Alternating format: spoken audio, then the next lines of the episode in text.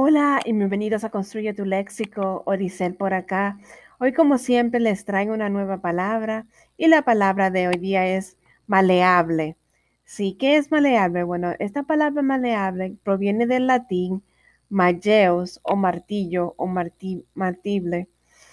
Es un material que se puede batir o extenderse en planchas.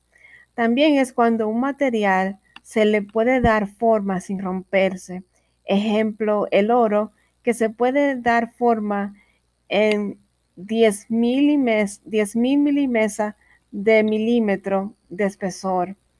También es cuando una persona es fácil de convencer o persuadir. Esto es una palabra llana, no se acentúa en la penúltima sílaba debido a que termina en vocal.